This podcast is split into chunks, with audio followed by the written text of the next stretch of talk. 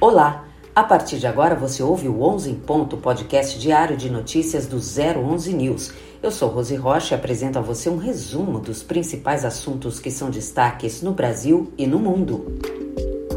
Hoje é quinta-feira, 7 de dezembro. Vamos aos destaques?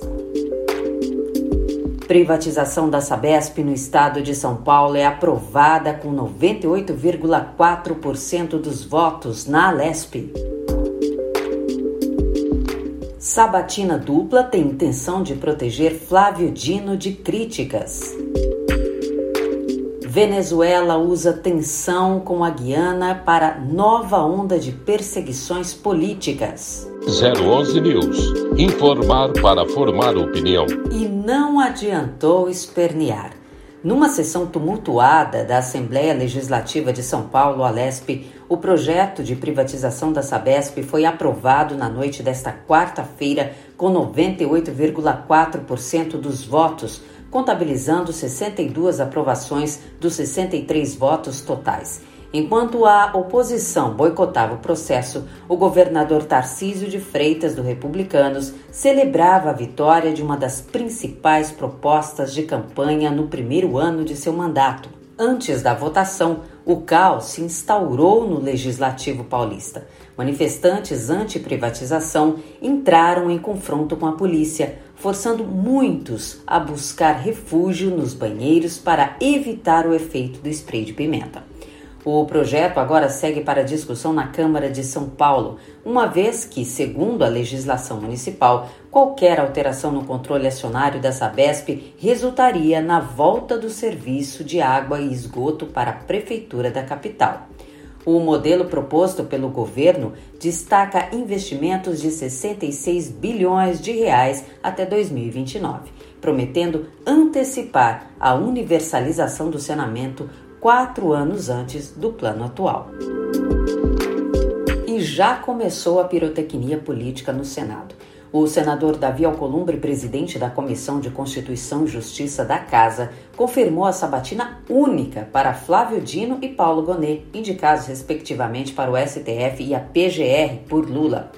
O debate dos indicados deve ocorrer de forma conjunta na próxima quarta-feira, dia 13 a decisão revela que uma sabatina em dupla pode diminuir o foco das críticas sobre Dino, que vem sofrendo ataques ao longo do ano. Após análise da CCJ, as indicações seguem para votação em plenário. Cada um precisa de 41 votos para aprovação. O relator da indicação de Dino, senador Everton, disse há poucos dias que é favorável à aprovação do ministro da Justiça.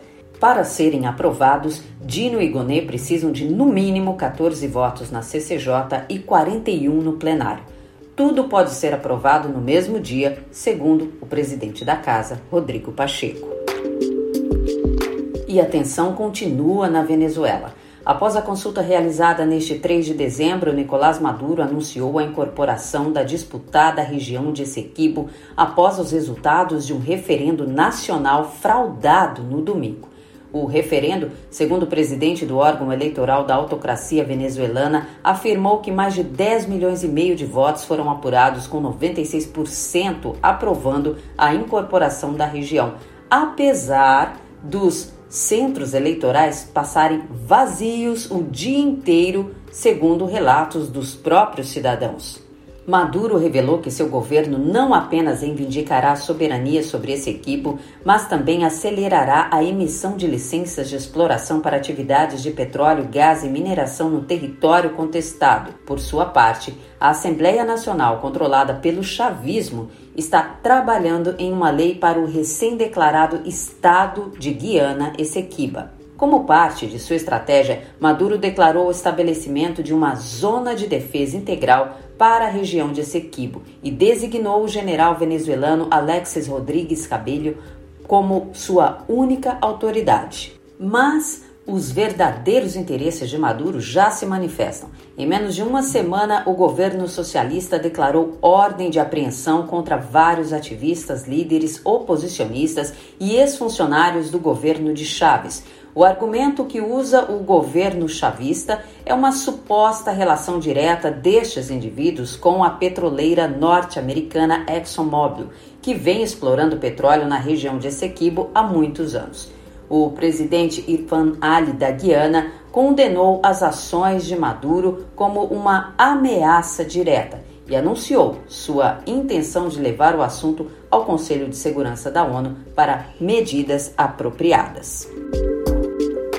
Por hoje é só. O 11 em ponto fica por aqui. Essas e mais notícias você acompanha no site 011 News. Tenham todos uma ótima quinta-feira. Te encontro amanhã.